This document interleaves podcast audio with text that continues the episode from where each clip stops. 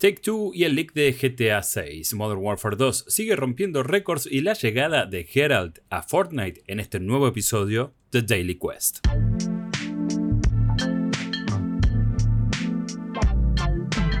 ¿Qué tal? ¿Cómo estás? Te doy la bienvenida a este nuevo episodio de Daily Quest, el podcast diario de noticias que hacemos acá en New Game Plus, este nuevo medio independiente que fundamos con Mariano Riperdiza y Guillermo Guillo Leos. Como siempre, te comento que la idea de este podcast es que en no más de 10 minutos te enteres de las noticias más importantes de la industria.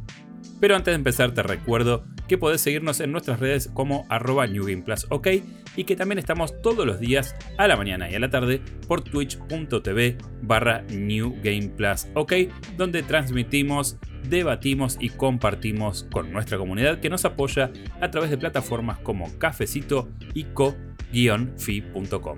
Puedes encontrar links a estas plataformas y enterarte de qué contenido puedes desbloquear con tus donaciones o también los beneficios que ofrecemos en nuestros distintos planes de suscripción. Hecha esta introducción del rigor, vamos directo con las noticias del día de hoy. El leak de GTA 6 y lo que significó para Take Two y Rockstar. Ayer te contaba sobre las declaraciones del CEO de Take Two respecto a la realidad financiera de la empresa y los planes para evitar el impacto negativo de la tendencia en baja en los activos, pero la llamada de acreedores y diversas entrevistas que tuvo el CEO todavía dan tela para cortar. En este caso, Stroll Leak se refirió ni más ni menos que a uno de los leaks más grandes e importantes en la industria del videojuego, que fue el de Grand Theft Auto 6, que se produjo en septiembre del año pasado, donde se filtraron videos y cerca de 100 imágenes de una versión temprana del juego, tal y como lo confirmó la propia empresa y el estudio a los pocos días de sucedido el hecho. El caso tomó vuelo federal, lógicamente, y el responsable de acceder a los archivos del estudio y publicar el material fue juzgado y recluido en un centro de detenciones juvenil. Selnick comentó que esta filtración masiva realmente molestó y frustró a todo el equipo, tanto de Take Two como de Rockstar, pero aseguró que no afectó a ninguno de estos dos actores desde el punto de vista del negocio y comentó que el juego va viento en popa. También aprovechó para comentar respecto a la implementación de la inteligencia artificial en el negocio, cosa que se vio desde elementos artísticos creados por Machine Learning hasta la popular herramienta conocida como ChatGPT. Selnick sostuvo que estas herramientas pueden ayudar dentro del desarrollo de juegos, pero duda muchísimo que puedan llegar a crear uno sin la intervención de desarrolladores humanos. Luego comparó ChatGPT con una calculadora en el sentido que en décadas atrás los padres estaban preocupados por su existencia ya que suponían de este modo que los chicos no necesitarían aprender matemáticas y luego dijo, la respuesta es que obviamente necesitas aprender igual, es más, es sumamente necesario que aprendas matemáticas, solo que ahora con las calculadoras tenés una herramienta que te permite aprender un poco más fácil. Bueno, ChatGPT es exactamente eso. También aseguró que aunque mucha gente vaya a intentarlo, ningún competidor serio de Grand Theft Auto podría ser creado utilizando solamente esta tecnología. La inteligencia artificial hace rato que da vueltas en la industria de los videojuegos. Electronic Arts, por ejemplo, viene trabajando en diversos proyectos de hace por lo menos 4 años. Y The Day Before también posee elementos desarrollados de esta forma, por lo que es evidente que estamos ante un nuevo paradigma. Ojalá termine funcionando del modo que Selnick lo plantea. Modern Warfare 2 sigue rompiendo récords, las mayores ventas en el trimestre de la historia. O bueno, de la historia de Call of Duty para ser precisos, y qué manera de recuperar el ritmo para Activision que no para de descorchar botellas con las ventas que está generando Call of Duty Modern Warfare 2, que a esta altura batió todos los récords establecidos por la franquicia y las proyecciones de ventas del publisher.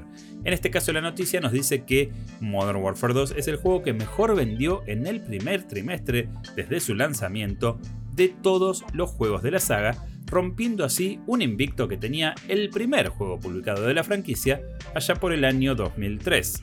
Aunque Activision no dio detalles respecto a cuántos millones de copias representa este nuevo récord, se sabe que el éxito del juego fue uno de los grandes puntos gracias a los cuales Activision Blizzard aumentó los beneficios en un 60% comparando el mismo trimestre del año pasado.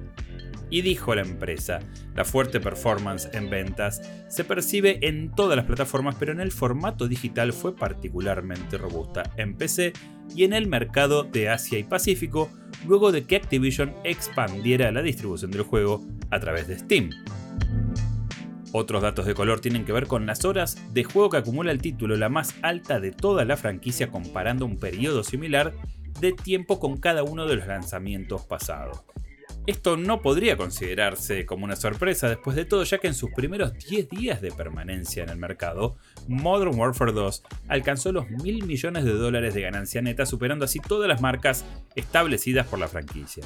Con el lanzamiento de Warzone 2.0 también se alcanzó un récord de concurrencia de jugadores, aunque notaron desde Activision que el crecimiento en este apartado singular es bastante más moderado de lo que habían proyectado en un principio. Sobre el futuro, Activision repitió que este año habrá un lanzamiento premium anual como le llaman ellos, a finales de 2023, contradiciendo los reportes de Bloomberg que indicaban que no habría un juego propiamente dicho, sino una especie de continuación o expansión de Modern Warfare 2.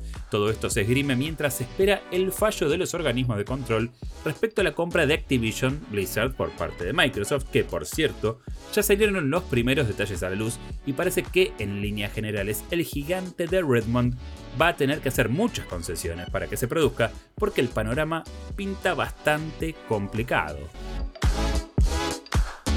Todos los detalles de la llegada de Herald a Fortnite. Este capítulo de Fortnite se vino con varios crossovers muy interesantes, siendo uno de ellos el Marine de Doom, disponible para aquellos que se animaron con el pase de batalla con quien les habla. Pero había un personaje que se estaba haciendo esperar, ni más ni menos que Geralt de Rivia de The Witcher. Bueno, la espera llegó a su fin porque ya está disponible el primer set de misiones compuesto de dos páginas, siendo la primera la que se acaba de habilitar. Para tener a Geralt habrá que completar una serie de misiones a través de cada una de las partidas para ir desbloqueando, por ejemplo, el emote de Igni. También se pueden obtener pantallas de carga, activando aumentaciones en 5 partidas o obtener un lindo graffiti completando 3 recompensas. También se pueden obtener las armas del brujo derrotando a un jefe y un hacha con 500 puntos de daño melee. Y cuando termines de conseguir estos 5 objetos, vas a poder tener acceso por fin a la skin de Geralt de. Lo que va a tener la segunda página es realmente un misterio ya que Epic todavía no anunció qué es lo que se va a desbloquear ahí. ¿Serán más personajes de la serie? Lo sabremos el 28 de febrero, el día en el que se van a habilitar las misiones finales de este esperado crossover. Por mi parte, ya me lo bajé de vuelta porque lo bajé para comprar el pase de batalla y tener al marín de Doom, después lo borré y ahora lo voy a volver a instalar para completar las misiones. ¿Nos vemos ahí? Y hasta acá llegamos con este Daily Quest del día de la fecha. Recordá que podés apoyarnos a través de Cafecito y Coffee, los links en la descripción de este episodio, porque este contenido llega a tus oídos gracias al apoyo de nuestra comunidad. Así que te invitamos a que te pases por ahí, veas los beneficios, tenemos sorteos, códigos, objetos físicos y mucho más. Y te recuerdo que estamos todos los días a la mañana y a la tarde por twitch.tv barra New Game Plus. Ok.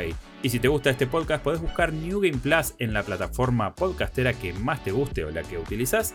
Y vas a encontrar Daily Quest, que es este podcast diario, Weekly Quest, que es el podcast semanal donde debatimos sobre la industria del videojuego y te contamos lo que estamos jugando, Debugging, que es el podcast donde te contamos cómo es trabajar en la industria de los videojuegos desde la perspectiva de la prensa y mucho contenido más, así que no dejes de buscarnos y suscríbete a todos los podcasts que encuentres por ahí. Mi nombre es Jeremías Curchi, también conocido como Chopper, y nos escuchamos en el próximo episodio de Daily Quest.